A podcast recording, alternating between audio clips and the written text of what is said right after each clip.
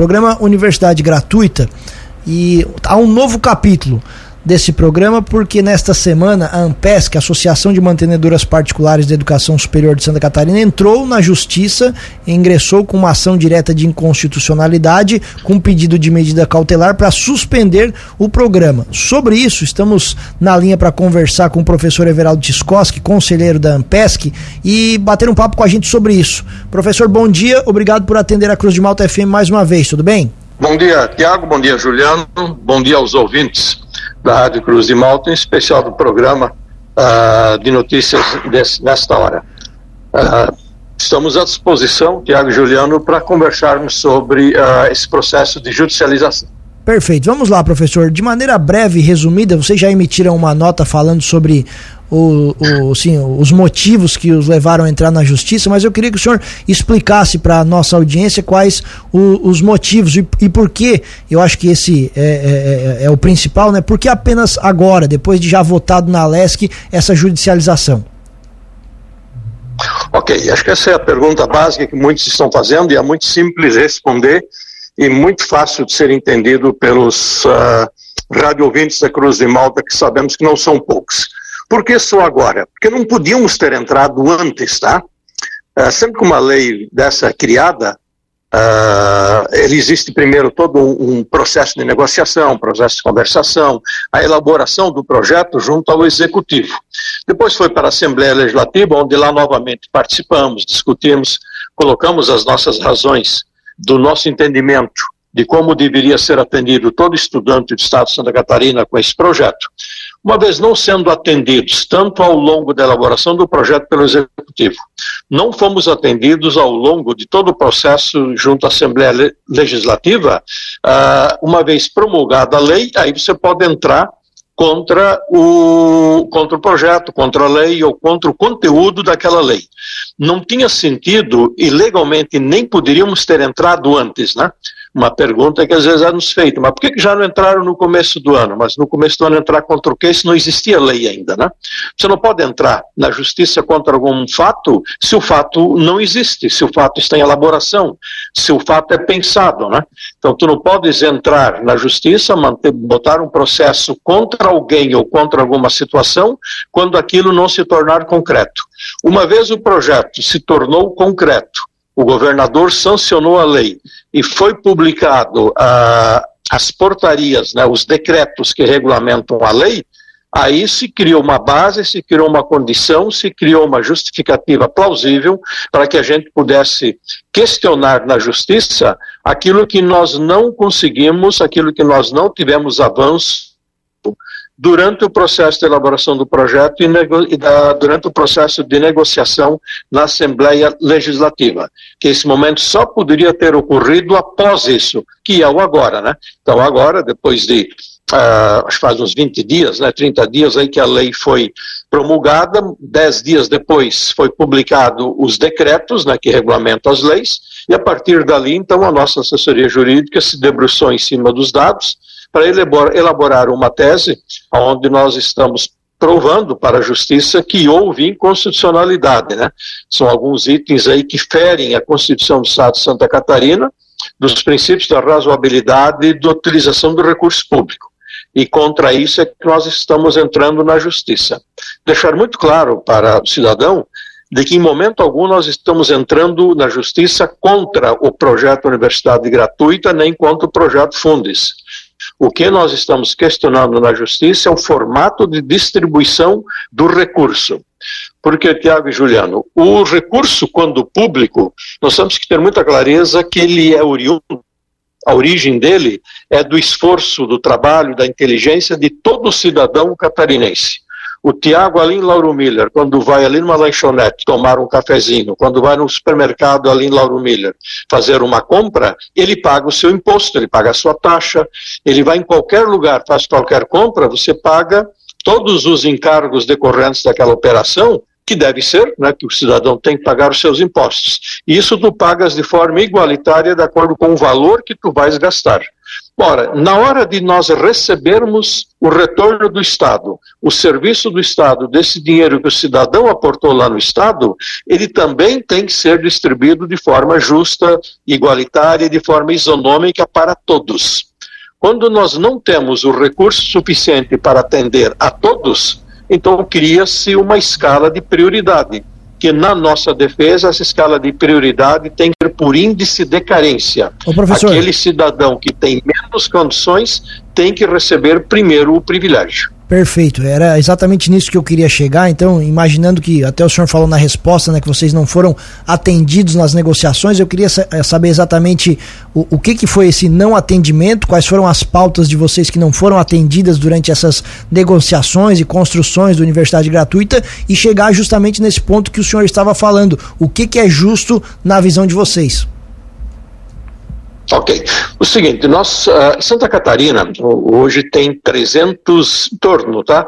Podemos errar por números, porque isso são variáveis todos os dias. Mas Santa Catarina tem hoje em torno de 380 mil alunos pagantes no ensino superior, excluídos aqui os alunos da UFSC, Universidade Federal de Santa Catarina, da UDESC, Universidade para o Desenvolvimento de Santa Catarina, e os Institutos Federais de Educação, os IFSC, né, que somados têm mais ou menos em torno de 50 mil alunos. Então, dos, dos alunos que pagam mensalidade, são 380 mil alunos. Desses 380 mil alunos, em torno de 75 mil alunos estudam nas uh, instituições privadas comunitárias, da CAF que nós conhecemos. E 305, 310 mil alunos pagantes estudam nas nossas instituições, as privadas particulares do Estado de Santa Catarina, que compõem a AMPESC. Muito bem. O Universidade Gratuita, ele contempla apenas esses 75 mil alunos, ou seja, ele contempla 20, uh, 20 dos alunos. Então, o governador do Estado está pegando de um montante que lá em 2026 vai alcançar 1 bilhão 430 milhões, portanto, é muito recurso financeiro. Então, deste 1 bilhão 430 milhões, 80% será dirigido para menos de 20% dos alunos pagantes.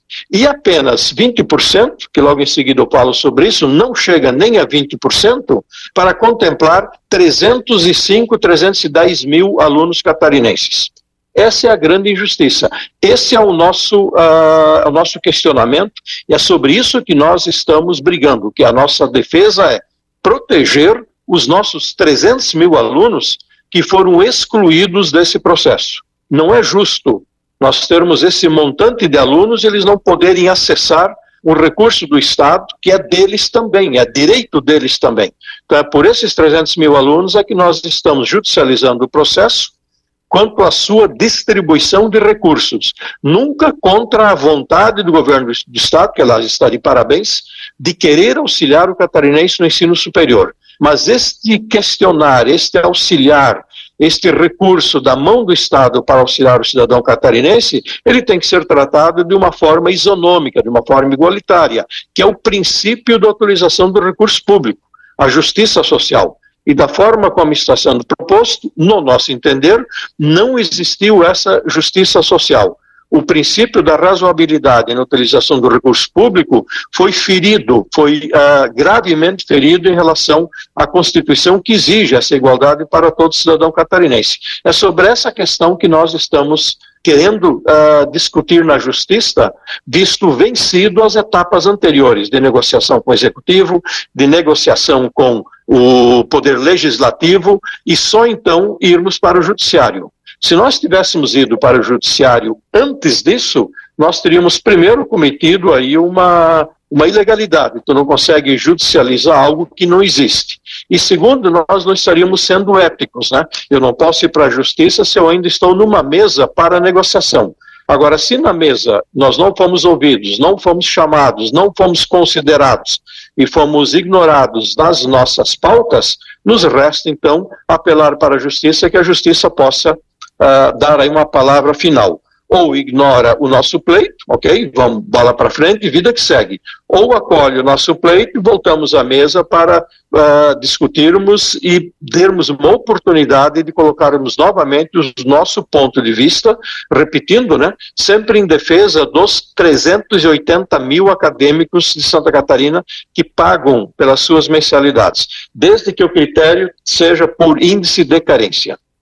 É, o, e sobre assim, qual, o, o que seria razoável da parte de vocês, professor, seria o quê? Colocar todo mundo junto no mesmo, no mesmo bolo, por assim dizer, esse índice de carência que até consta na lei, né? Mas aí vale, obviamente, naquela proporção de 75% e 25%. O que, que seria razoável para vocês, uma proposta aceitável?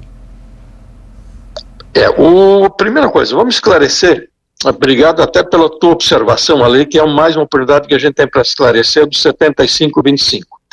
O governador do estado uh, alegou que quando ele mandou o projeto para a Assembleia, ele dobrou o percentual para as faculdades particulares, o que não é verdade. Né? Não, não é verdade. Ou ele, ele, ele, ele mente, o que eu quero acreditar, que o governador não está mentindo. Então ele está sendo muito mal informado pela assessoria dele. Historicamente, as faculdades ah, privadas particulares já vinham recebendo em torno de 20% do valor do, do NEDU. Então, não, não era 10%.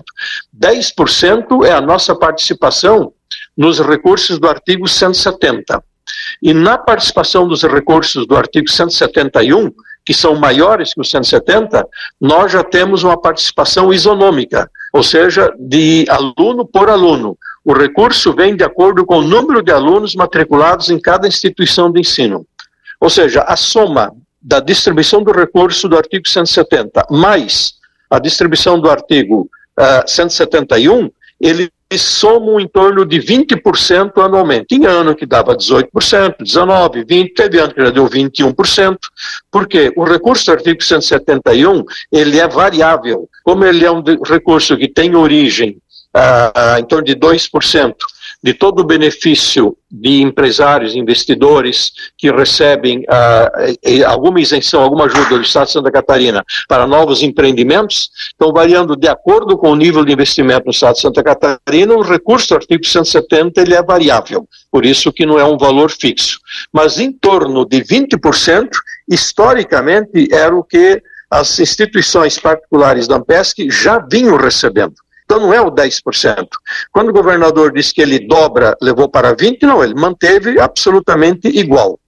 Quando ah, nós ouvimos hoje que de 20% passou para 25%, também não é verdade. Porque veja bem, está lá na, na, no, no, projeto final, né, é público, basta acessar lá o projeto para ver a distribuição dos, dos recursos. Ao final deste processo, o montante que o Estado irá destinar para o ensino superior em Santa Catarina será 1 bilhão 430 milhões. Deste valor, caberá para as faculdades particulares 299 milhões, 299 e 700 milhões. Então, aproximadamente 300 milhões. Ora, 300 milhões dividido por 1 bilhão 430 milhões não dá 25%, dá aproximadamente 21%, em torno próximo a 21%, mas não é 25%. Ainda, deste valor do Fundes, que é o, o, os 300 milhões das particulares, 10% será destinado para uh, auxílio da manutenção da UDESC.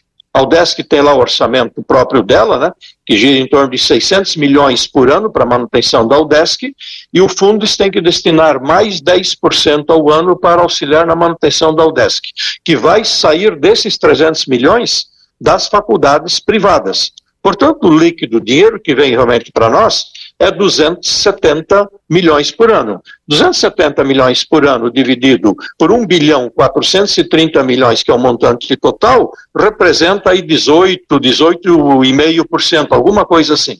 Então não chega nem aos 20%. Ou seja, matematicamente, não tem outra forma de fazer. É equação simples, a aritmética simples. Matematicamente, as instituições uh, privadas particulares hoje uh, vão, vão receber dentro do novo projeto um percentual inferior ao que nós já vínhamos recebendo antes. Então é uma falácia, não é verdade. Quando vendem para a imprensa, né, uh, dão informação para a imprensa que passou de primeiro 10 para o dobro e depois fomos para 25%.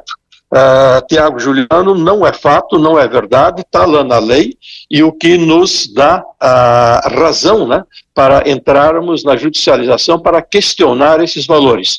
Porque, de fato, em percentuais, nós diminuímos a participação do que tínhamos até então no Unedu. Perfeito. Professor, muito obrigado pelos esclarecimentos. A gente segue acompanhando com bastante atenção esse assunto aqui e o espaço permanece aberto na Cruz de Malta FM. Um abraço e bom dia. Bom dia a todos. Nós é que agradecemos por esse espaço e estamos sempre à disposição para contribuir com informação a respeito desse, desse processo aí. Bom dia a todos da Cruz de Malta e desde já, desde já desejando um bom fim de semana a todos.